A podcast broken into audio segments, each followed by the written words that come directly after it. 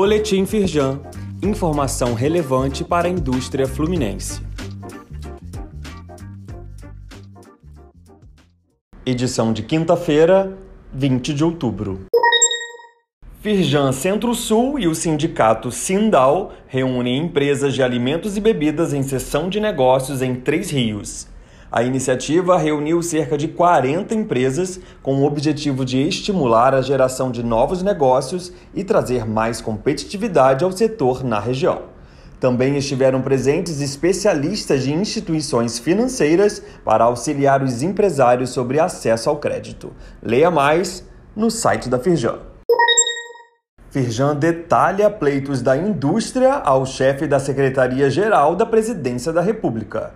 Luiz Eduardo Ramos se reuniu com Luiz Césio Caetano, presidente em exercício da Fijan, e com Carlos Herani de Aguiar, vice-presidente da federação.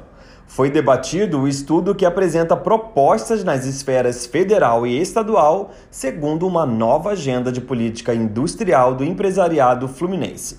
Leia mais no site da Firjan. Aquário Casa Firjan debate os desafios do líder no trabalho híbrido, online e presencial. O evento promoveu uma discussão sobre os desafios diante de tantas demandas e mudanças cada vez mais rápidas no mundo empresarial, aceleradas com a pandemia e as competências que os próprios líderes precisam desenvolver. Leia mais e assista ao vídeo do evento na íntegra no link disponível aqui neste boletim. Saiba mais sobre essas e outras ações em nosso site www.firjan.com.br e acompanhe o perfil da Firjan nas redes sociais.